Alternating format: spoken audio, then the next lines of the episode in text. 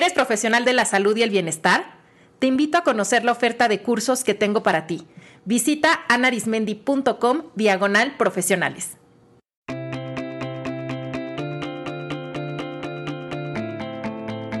La comida puede ser tu gran maestra de vida. Déjate guiar por ella.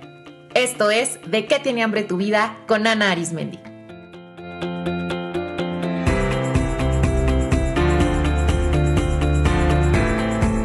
Es el episodio 335, Suavizar la voz autocrítica.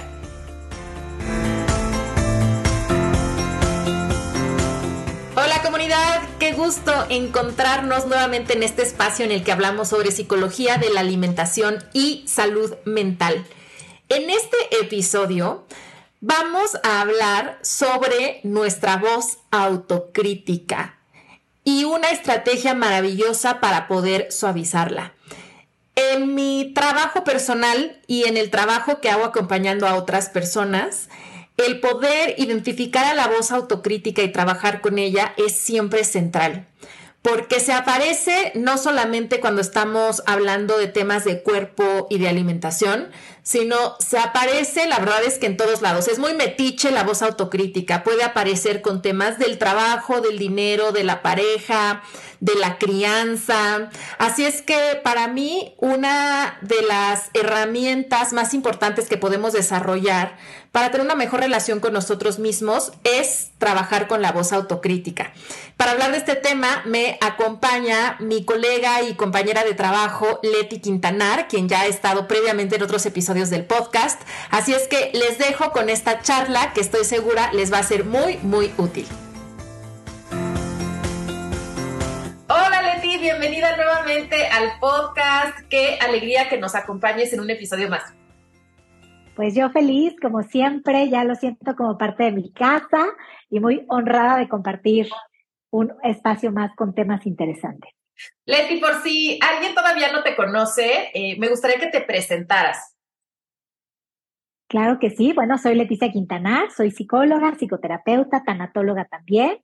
Formo felizmente parte del equipo del Instituto de Psicología de la Alimentación y pues trabajamos todos los temas que tienen que ver con trauma, con situaciones de ansiedad y pues ahora estamos involucrando mucho una herramienta muy útil que es el tema de la compasión y autocompasión en nuestra práctica, ¿no? Le llamamos como eh, terapias de tercera generación, donde estamos trabajando ya no nada más con el conflicto, sino un paso más adelante con el bienestar de la persona. Me gustaría sumar que Leti, además es gran experta en este tema del, del mindfulness y la autocompasión, está haciendo ya su postdoctorado en estos temas.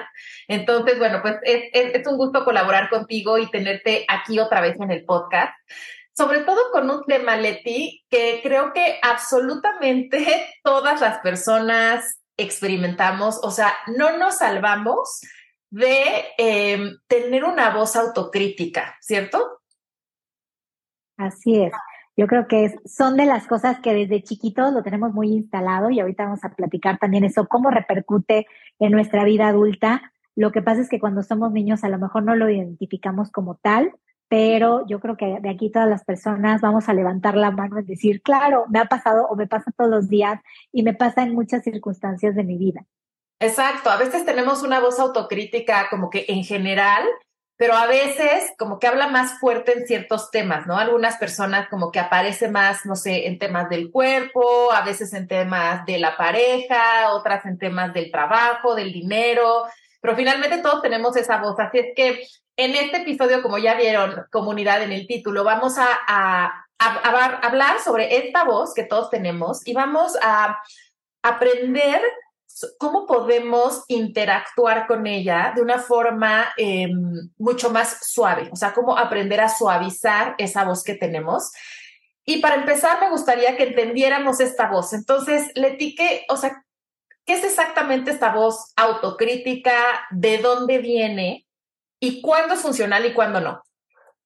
Claro, mira, le llamamos voz autocrítica a ese diálogo interior que puede aparecer en muchas ocasiones ante dificultades, cuando las cosas no van bien o en ciertos desafíos de la vida donde tienes que tomar una acción diferente a lo que comúnmente haces, ¿no? De salir de esa zona de seguridad es cuando esta voz aparece. Esta voz, yo siempre digo que tiene como diferentes caminos, porque algunos de estos caminos nos van a llevar a identificar como nuestra no valía. A veces nos lleva también por el camino de la inferioridad, por el camino de las comparaciones, de los juicios o de la descalificación.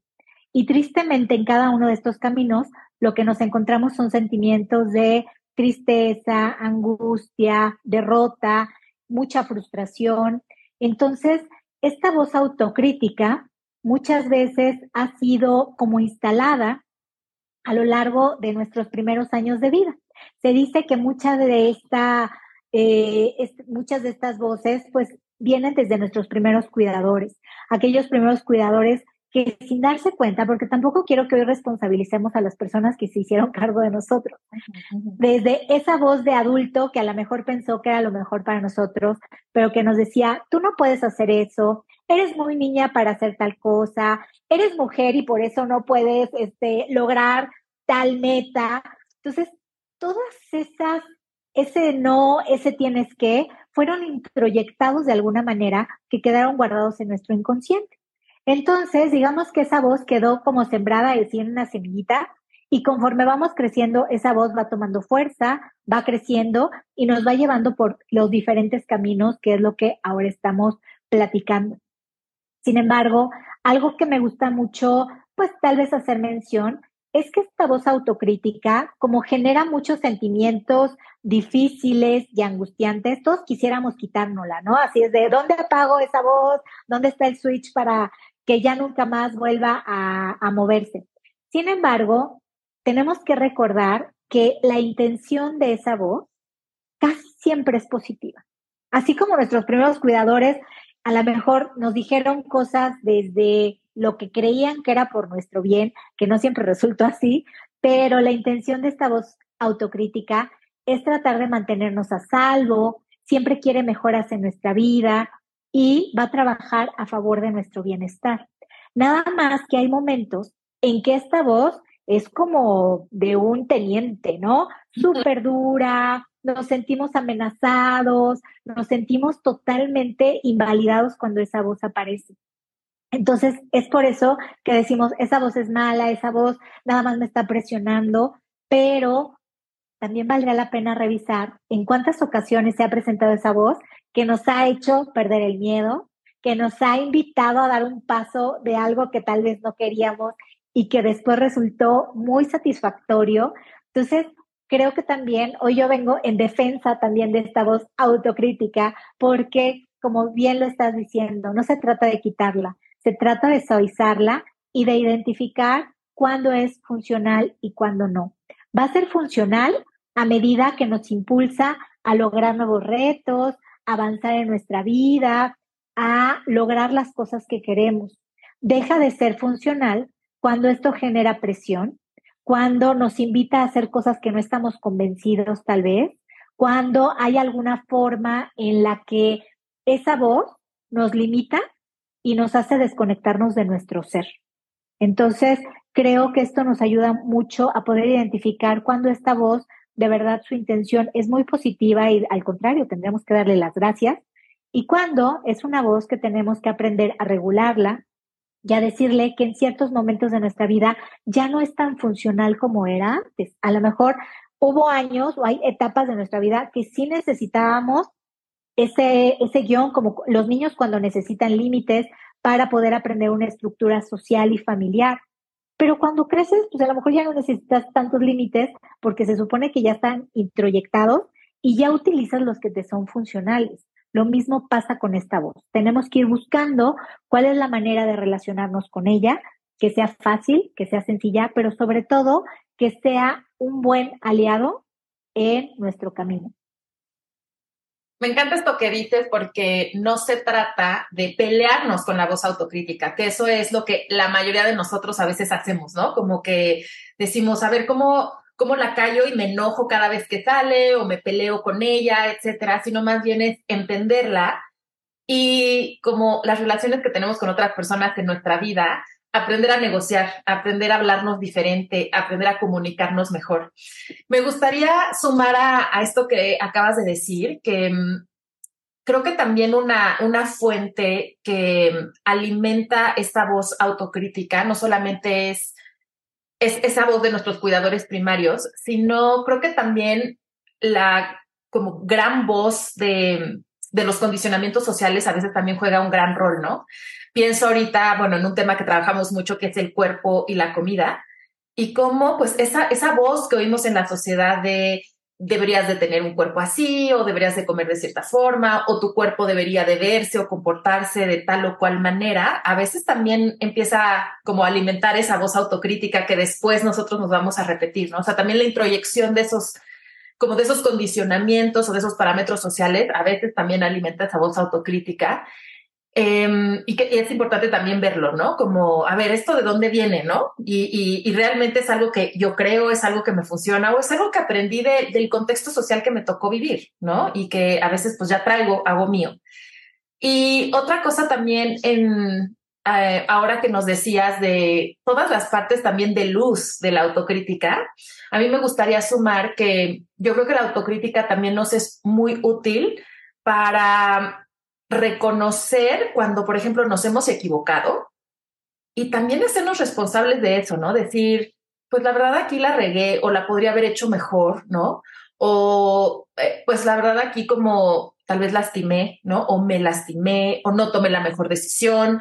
Y, pero para tomarlo no como una forma de decir, eh, como de minimizarnos ni nada, sino de aceptar que somos humanos, que nos equivocamos, que lastimamos, eh, pues que sí, a veces hubiéramos tomado otra decisión y hacernos responsables de aprender de eso. Entonces eso se me hace muy, como muy positivo de la autocrítica y en ese sentido, cómo tiene también una intención de mejora continua. Que creo que también eso es algo precioso de, de los seres humanos, ¿no? También podernos sentar y decir, a ver, pues, ¿en qué puedo mejorar, no? O sea, ¿qué puedo hacer mejor? Y eh, aquí, ¿no? Y también a mí a veces mi, conforme me he como amigado con la voz autocrítica, incluso la voz autocrítica ahora se ha vuelto también como de una invitación, como tú decías, al reto, ¿no? O sea, como hacer otras cosas de decir, bueno, así lo hiciste ahora, pero ¿y si ahora le agregas un ingrediente más o, o lo haces un poquito mejor o lo intentas de otra manera? Y, y bueno, pues en ese sentido me encanta también tener una voz autocrítica, ¿no? Sí, podemos estar muy agradecidos de esa voz cuando hacemos un recuento de cuántas cosas hemos logrado a través de ese impulso. Yo digo, si lo tuviera que describir en una palabra esta voz autocrítica, es tu amiga de, de la escuela, tu mejor amiga, que cuando pasan lista y tú estás disperso, es la que te da un codazo que te dice, contesta, ¿no? O sea, no va a contestar por ti, no lo va a resolver, pero te dice, te toca, ¿no? O sea, anímate, conéctate, vuelve a poner atención en donde estabas. Entonces, es ese codacito de, tu mejor amiga que te dice, órale, te va. Entonces, me gusta mucho ponerlo en esta imagen para, no es este, el chicote, ¿no? Que te viene a decir, ¿por qué no contestaste? Sino es esta parte que también la podemos empezar a, a cambiar, ¿no? Como me gusta mucho la palabra que vamos a utilizar el día de hoy, suavizarla porque en el suavizarlo vamos a cambiar hasta su título. Tal vez en vez de que sea autocrítica, ahora va a ser una voz compasiva también. Mm, y cuéntanos de, más de esto, Leti, porque creo que uno de los como ingredientes básicos para poder suavizar esta voz es, es eso, eh, conectar con nuestra, con nuestra autocompasión pero platícanos un poquito más qué es eso, o sea, qué es eso de la autocompasión, de la voz compasiva, porque aunque ya lo hemos aquí hablado en el podcast, yo todavía me encuentro mucho que las personas no entienden bien el concepto de compasión, ¿no? O, lo confunden con tenernos lástima, ¿no? O tener conmiseración. Entonces, a ver, cuéntanos un poquito más de, de esa voz compasiva. Claro, mira, empezaría platicando un poco qué es la autocompasión y es precisamente el brindarnos este sentimiento de empatía, pero sobre todo de ganas de que el sufrimiento termine, mm. ¿no? O sea, para mí la compasión es no nada más, ay, puedo ver cuánto sufres, sino me gustaría desde mi corazón que ese sufrimiento que tú estás teniendo se quitara. Y si pudiera estar en mis manos hacer algo, lo haría. Entonces, imagínate que este sentido de compasión, que muchas veces lo hemos visto a lo largo de el acompañamiento con muchas personas, es bien fácil ser compasivo con los demás, ¿no? Siempre es muy sencillo el decir, ay, cómo me duele esto que te está pasando, te ayudo, eh, conecto con las herramientas que tal vez necesitas. Pero algo que nos cuesta mucho trabajo es generar esta autocompasión y llevar esta mirada de sé que estás sufriendo y me gustaría hacer algo por ti para que no sufra, llevarlo hacia nosotros mismos. Porque de repente, pues, como dices, no se, se confunde mucho el término porque le llamamos como impostores de la autocompasión, ¿no? O sea, estos impostores que creemos que son compasión o autocompasión y que en realidad no lo son. Algunos de estos impostores tienen que ver, por ejemplo, con la parte de la autoindulgencia, ¿no? O sea, creemos que, que si voy a ser compasivo conmigo, voy a llegar a esta gratificación excesiva y descontrolada por satisfacer todo lo que yo necesito, ¿no? Todos mis deseos, apetitos y gustos, como ahora soy este autocompasivo, voy a ser autoindulgente y no es cierto, ¿no? O sea, recordemos, y aquí hay una frase que me gusta mucho, la autocompasión no necesita que cambies, necesita que crezca. Mm. Entonces, es bien bonito poder identificar esto que no por ser autocompasivo vas a ser autoindulgente, ¿no? O sea, siempre te va a llevar a un bienestar. Otro punto, por ejemplo, de estos impostores tiene que ver con sentir lástima por uno mismo.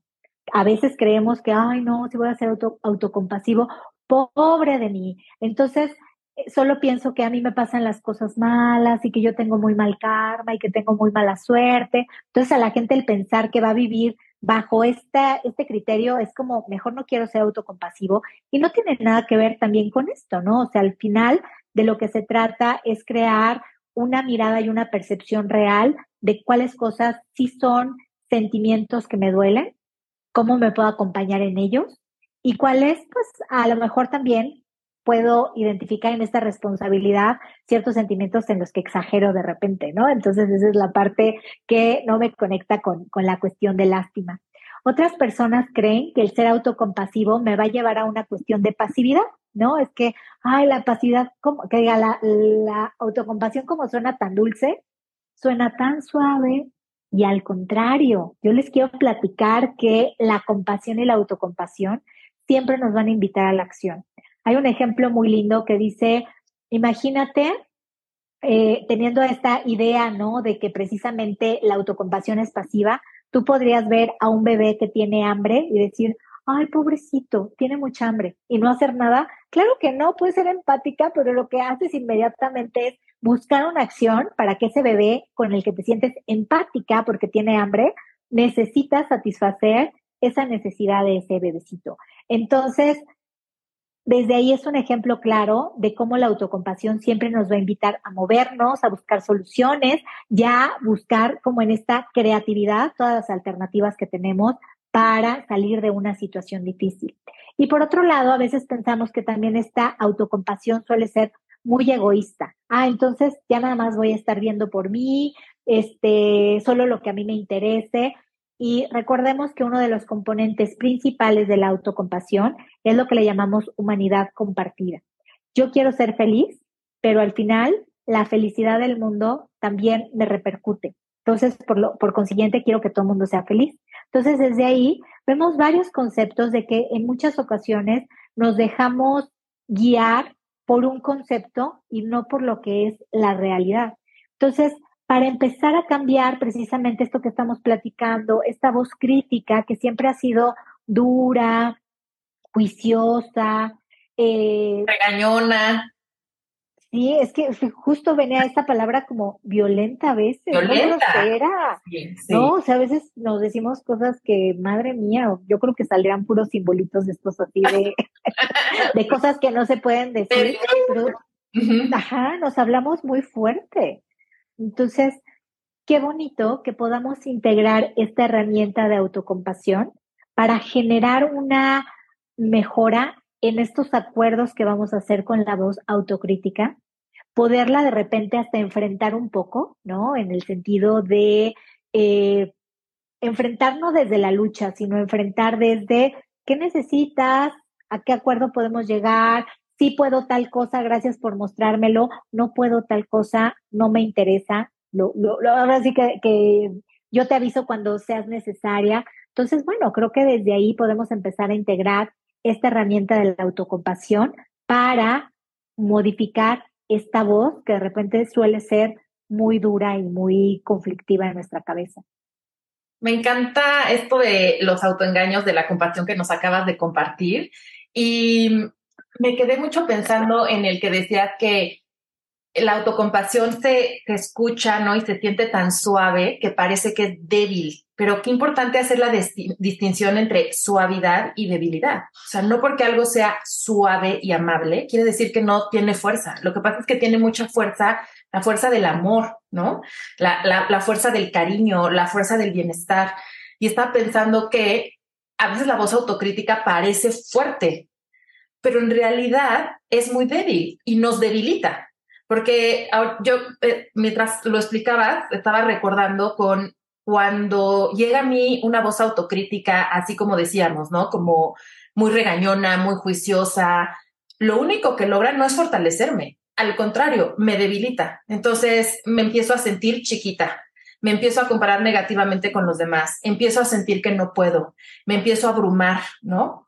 O me activa pero desde un lado eh, que me estresa mucho, desde el perfeccionismo, desde la autoexigencia, desde el miedo a equivocarme, eh, eh, desde la urgencia. Entonces, y obviamente eso me agota, ¿no? Entonces, creo que en, en, nuestra sociedad occidental tenemos que darle otra mirada a, a lo que es suave, ¿no? Y entender que en la suavidad hay muchísima fuerza hay muchísima invitación a la acción y lo bonito es que es desde un lugar de mucha tranquilidad y de una energía, pero muy linda, ¿no? Como que se siente muy, muy libre, ¿no? No tan rígida. Y esa es la invitación, ¿no? Como a, em, como a decirle a la voz autocrítica, ok, o sea, nos tenemos que mover o hay que poner atención a esto, pero vamos a hacerlo con compasión, ¿no?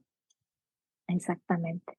Se dice que la voz compasiva cuando puede ingresar no es que no quiera que cambiemos. Si quiere que cambiemos, que, que haya un cambio, pero la intención es diferente. La autocrítica siempre es por demuestra, promueve, enseña. Y la voz compasiva siempre va a ser porque es lo que queremos, porque tienes ilusión, porque es parte de tu sueño, porque es para tu bienestar. Entonces, creo que también la intención de cada una de estas voces es lo que lo hace diferente y lo que, por la que debemos integrarla o no en ciertos momentos de nuestra vida. Como tú dijiste, para crecer. Me encantó esa frase, mm. para crecer.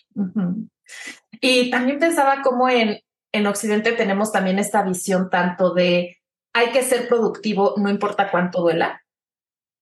O la orientación hacia conseguir el resultado, no importa los medios o esta idea de em, como que si no duele no vale, que no es que no quiere decir que no vamos a hacer un esfuerzo, que va a haber obstáculos, dificultades, pero sí tenemos mucho esta idea de eh, sí, o sea, como de, ponernos en ese límite del estrés, ¿no? Y, y, en ese sentido, a mí como que la visión de la, de la compasión y del mindfulness también es hasta un cambio de paradigma, o sea, un cambio de cómo ver la vida cómo hacer las cosas, cómo estar en este mundo, cómo trabajar con mi mente. Y eso me parece muy, muy profundo, ¿no? De, este trabajo. Qué bonito. Y, me recuerdas mucho, pues, a estas frases que de repente ocupamos mucho en terapia, ¿no? De repente hay ejercicios donde yo invito a las personas a buscar todos sus tengo que, ¿no? Y podemos hacer listas impresionantes de tengo que, cuando a lo mejor una vez después de haber hecho este listado es buscar quiero, ¿no? O sea, en realidad, ¿qué quiero? ¿Qué deseo? ¿Qué anhelo? ¿No? O sea, si te fijas desde las palabras, van cambiando y creo que el tengo que viene mucho desde esta voz autocrítica porque lo decías muy bien hace un momento. Muchas de estos tengo que están sustentados por un tema social, moral o cultural. Ni siquiera es algo de tu ser, ¿no? Que dices, pues es que todo el mundo está esperando de mil tal cosa y la voz autocrítica es como de no los defraudes, todos están con los ojos puestos en ti, tienen estas expectativas y cómo pesan las expectativas. Uf, Temazo, temazo y sí es cierto, no lo había conectado tanto con la voz autocrítica, pero es cierto, o sea, también la voz autocrítica viene mucho de esas expectativas e incluso nos invita a cuestionarlas, ¿no? O sea, realmente quiero eso, realmente me importa, esta expectativa es mía, es de otros, sí. Entonces, a ver, Leti, ya sabes que aquí en este podcast nos gusta también lo práctico. Entonces, a ver, ya entendimos, ya entendimos que todos tenemos una voz autocrítica, eh, que tiene su, su lado de sombra, pero también su lado de luz, y que una gran forma para em, interactuar con ella e integrarla de una mejor forma en nuestra vida es conectar con la compasión. Pero ¿cómo le hacemos? ¿Nos podrías compartir así como alguna estrategia o algún tip para empezar a suavizar esta voz autocrítica, darle más voz a la voz compasiva? Claro que sí. Como sé que aquí siempre nos llevamos como herramientas y tareas, les voy a compartir solo cinco para que las empecemos a trabajar y veamos cómo nos funcionan. Pero en realidad creo que es un trabajo de todos los días y de mucha práctica, ¿no? O sea, por ahí dicen que la autocompasión es un músculo que hay que trabajarlo todos los días, entonces, pues lo mismo pasa con estas voces que queremos darle un sentido. Número uno, me gustaría empezar a trabajar más esta conciencia desde las cosas que nos decimos a nosotros mismos en momentos difíciles en particular. O sea, hay que identificar cuáles son aquellas frases con las que recurrentemente así ya como si apretábamos un botón, aparece esta frase de, ay, Leticia, ¿no? O sea, de repente hacemos cosas y ya oyes hasta un sonsonete, que a lo mejor ni siquiera es una frase, ¿no? Pero es un, ay, sí, ya sabía, siempre me pasa. O sea, ¿por qué en momentos que son difíciles, en vez de poder ser nosotros nuestra contención y nuestro acompañante perfecto, somos el primero que nos estamos ahí enchinchando la vida, ¿no? Entonces, creo que el empezar a poner atención en a ver, realmente cuando algo no va bien, ¿cómo me hablo? ¿Cuál es este diálogo interno? Creo que es lo primero para poderlo identificar, abrir nuestros oídos y nuestro corazón a poder sentir que cómo llegan estas primeras palabras desde la parte autocrítica. En esto también voy a conectar, darnos cuenta del sentimiento que surge cuando la estamos pasando mal, ¿no? O sea, porque muchas personas en algunos momentos nos podemos sentir inadecuados por sentirnos mal.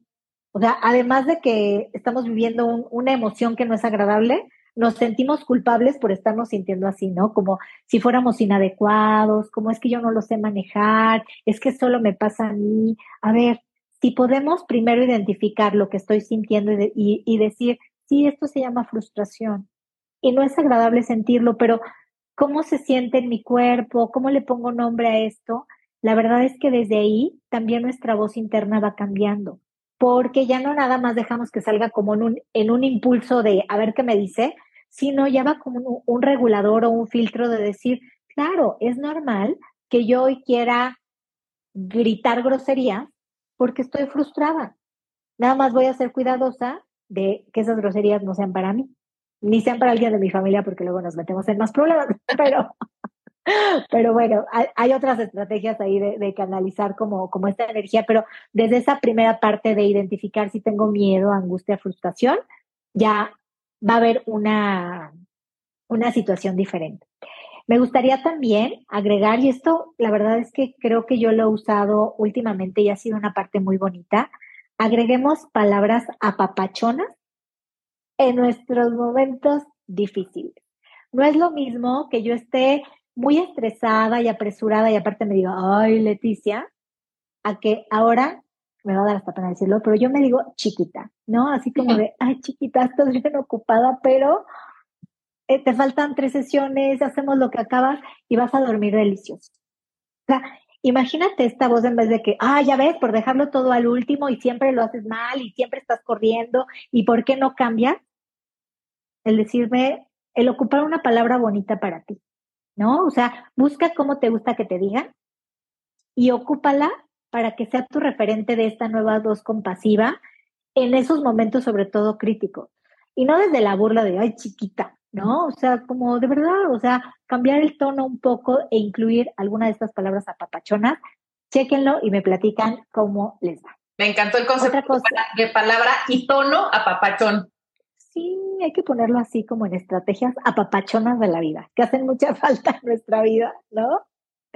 Este, otra, otra característica que me gusta mucho es la compasión por cada una de nuestras partes internas. Y esto es que todos vamos a encontrar partes de nosotros mismos que no nos gustan. Tenemos todos una parte floja, una parte que es procrastinadora, una parte renegosa, o sea, tenemos todas esas partes, pero ¿por qué nada más nos gustan las bonitas? Ay, la creativa, la luminosa, la que es bien este, constante. A ver, ¿qué crees? Que también adentro de ti vive tu parte pues con flojerilla, vive tu parte poco tolerante y merecen el mismo cuidado, amor y respeto que cualquier otra. Entonces imagínate que cuando aparece esta parte de frustración, también le tienes mucha compasión a esa parte que está apareciendo de ti porque te está dando información, porque te está acompañando.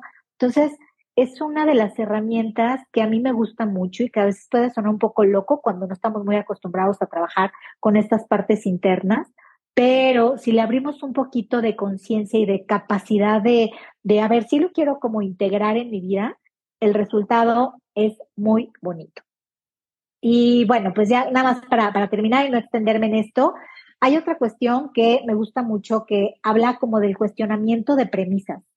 Este cuestionamiento de premisas implica, es una herramienta que se usa mucho en psicología, que implica hacer una pausa a cuestionarme todo eso que mi voz crítica me está diciendo. Mi voz crítica me va a decir, no eres tan buena, la de al lado lo hizo mejor, no eres suficiente, no te ves como la de la portada. Entonces, este cuestionamiento es sentarme a, a preguntarme si todo lo que me está diciendo es real, ¿no? O sea, como decir, a ver, pues sí, a lo mejor no soy igual que la de la portada, pero pues tampoco quiero ser igual a la de la portada, ¿no? O no era mi, mi intención, pero como nada más nos quedamos con esa primera información, nos queda como en la primera emoción de, como decías, me hago chiquita, ya no confío en mí, me duele. Entonces, a ver si nos cuestionamos y es como de, sí, a lo mejor este nuevo proyecto que voy a hacer me trae miedo, me trae cierta inseguridad porque es algo nuevo, pero, pero es normal sentirse inseguro ante algo que nunca había hecho. Y ahí ya le cambiamos el diálogo, pero sí requiere sentarnos con nosotros mismos a cuestionarnos toda esa primera información que nos avienta esa voz crítica interna. Y por último, pues creo que una de nuestras herramientas estrellas para todos los procesos internos, que es el mindfulness y hacer meditación.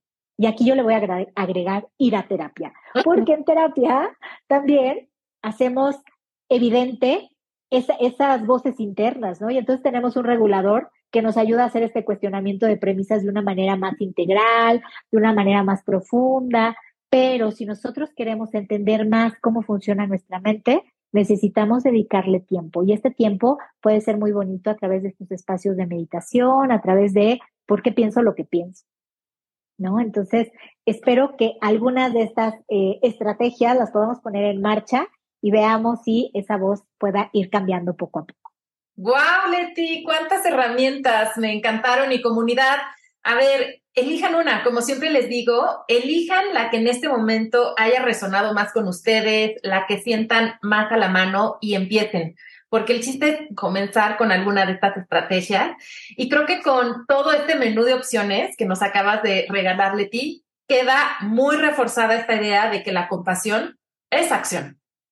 ¿No? No es nada más eh, sentarme de brazos cruzados a ver pasar la vida ¿no? de una forma pasiva. Al contrario, es tomar decisiones. Y lo bonito es que pues la voz autocrítica, cuando la tenemos como muy introyectada, aparece seguido. Por lo tanto, tenemos muchas oportunidades en la vida de suavizarla y de poner en práctica alguna de estas estrategias. Y comunidad, pues, imagínate si ahorita en este episodio se acaban de llevar una nueva forma de entender a su voz autocrítica y todas estas estrategias. ¿Qué pasaría y qué transformador sería si se regalan el trabajar con mayor profundidad con el mindfulness y la autocompasión. Y a eso les queremos invitar. Nuestra querida Leti ha diseñado e imparte un taller precioso que se llama así tal cual, Mindfulness y Autocompasión.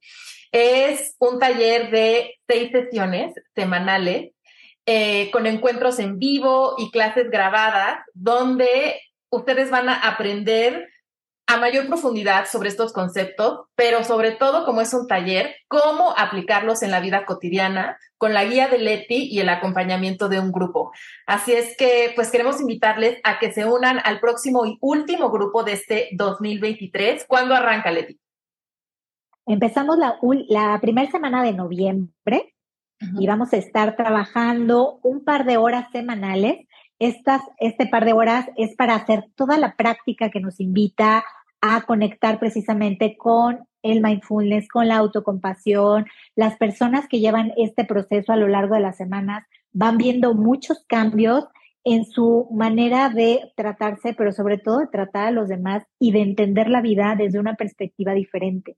Entonces es muy bonito porque estas seis semanas nos van a dar la oportunidad también de empezar a ver esos cambios, ¿no? O sea, de repente, no me quiero adelantar, pero hay ciertas semanas donde puede ser hasta confrontativo el, ¿qué hago con toda esta información? ¿Cómo se maneja? Pero al final, cuando todas estas herramientas se logran integrar, el resultado es maravilloso. Entonces, eh, trabajamos estas dos semanas, eh, esas seis semanas con dos horas en vivo, donde vamos a estar trabajando desde la práctica, con mucha intencionalidad de crear esta humanidad compartida, ¿no? que, que, es un elemento indispensable en el trabajo de la autocompasión, pero también van a tener videos con toda la información teórica para poder desarrollar precisamente estas estrategias y poder tener como más claro cada uno de los conceptos que se van a trabajar en el taller.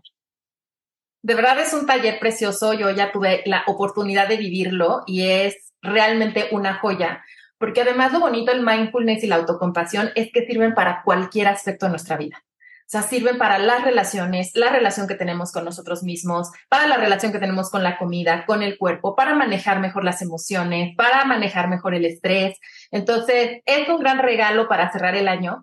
Y también eh, Leti y yo pensamos en precisamente poner este taller cerrando el año, porque sabemos que los últimos meses del año pueden ser especialmente retadores para algunas personas, ¿no? Porque vienen los eventos, porque hay que reunirse con la familia, porque hay gastos. Y a veces, ahora que estamos hablando de la voz autocrítica, ahí a veces se magnifica, ¿no? Entonces, a veces viene el hijo de todo lo que no hice en el año, ya se me pasó el tiempo, o viene la comparación con los familiares cuando los veo en el fin de año. Entonces, pues, ¿qué les parecería cerrar este año quizá diferente, ¿no? Con nuevas herramientas para hacer frente a todo eso que surge al final del año. Así es que, bueno, si quieren la información detallada del temario, fechas, horarios, inversión y formas de pago, están en nuestra página web, anarismendi.com diagonal MAC, M-A-C.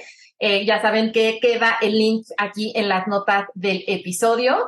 Y bueno, si están oyendo también este episodio en otro año, en otra fecha, vayan siempre al link porque este es un taller que se va repitiendo a lo largo del año. Y bueno, mi querida Leti, como siempre, súper agradecida de tu generosidad, de todo lo que nos compartes. Y bueno, pues eh, esperando que esto les sirva a comunidad para ver con otros ojos a su voz autocrítica y empezar a fortalecer su voz compasiva, para entonces empezar a suavizar esa autocrítica y qué tal que en una de esas hasta amigarse con ella. Gracias, Mileti. Muchas gracias, Ana, y gracias a todos los que nos escuchan y pues esperemos que estas herramientas nos acompañen, como decíamos, a papacharnos y acompañarnos bonito en este camino que se llama vida. Muchas gracias, comunidad. Nos escuchamos en el próximo episodio. De qué tiene hambre tu vida es más que un podcast. Es una filosofía de vida que te invita a conocerte y diseñar la vida que se te antoja. Descubre toda la oferta de productos y servicios que tengo para ti en dequetienehambretuvida.com.